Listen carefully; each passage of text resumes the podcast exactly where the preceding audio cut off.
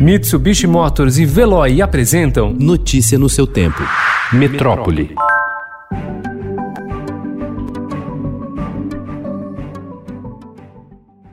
Um estudo feito pelo Observatório de Oncologia em parceria com o Instituto Avon, ao qual o Estadão teve acesso com exclusividade, mostra que em 2014 uma mulher levava em média 28 dias entre a primeira consulta com um especialista no SUS e o diagnóstico do câncer de mama. Em 2018, o tempo aumentou para 45 dias. Ao considerar o período de 2014 a 2018, o tempo médio foi de 36 dias e, em 32% dos casos, a confirmação demorou mais de 30 dias, segundo dados do Registro Hospitalar de Câncer do Instituto Nacional de Câncer. O estudo completo analisou o panorama do atendimento realizado pelo SUS para o tratamento das mulheres com câncer de mama por meio de informações obtidas em seis diferentes bases de dados secundários e públicos do Ministério da Saúde.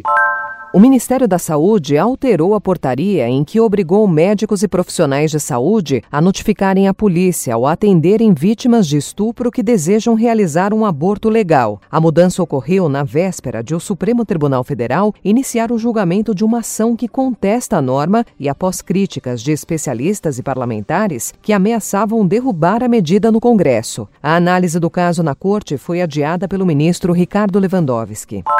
Parlamentares e especialistas reagiram ontem à entrevista do ministro da Educação Milton Ribeiro ao Estadão, na qual ele exime a pasta de responsabilidade sobre a volta às aulas no país e atribui a homossexualidade de jovens a famílias desajustadas. As declarações repercutiram mal dentro do governo.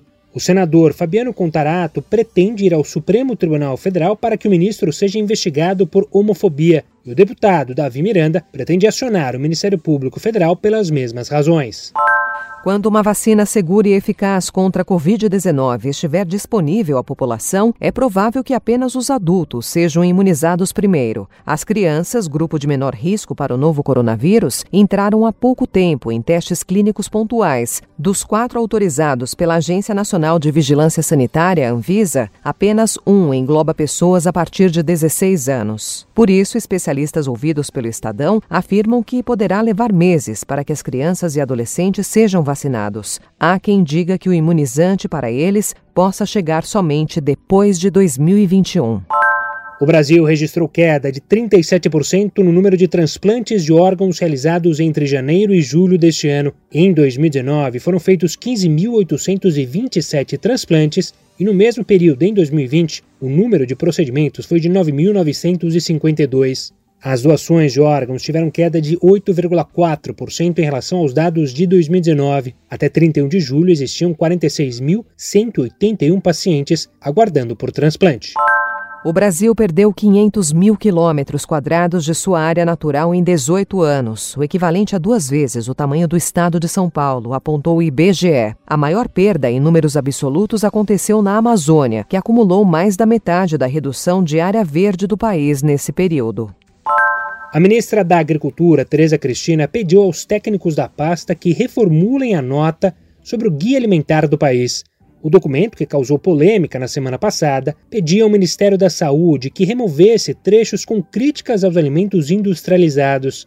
A decisão de revisar o conteúdo foi confirmada ao Estadão pela própria ministra. Notícia no seu tempo. Oferecimento: Mitsubishi Motors e Veloy. Se precisar sair, vá de Veloy e passe direto por pedágios e estacionamentos. Aproveite as 12 mensalidades grátis. Peça agora em veloy.com.br e receba seu adesivo em até 5 dias úteis. Veloy, piscou, passou.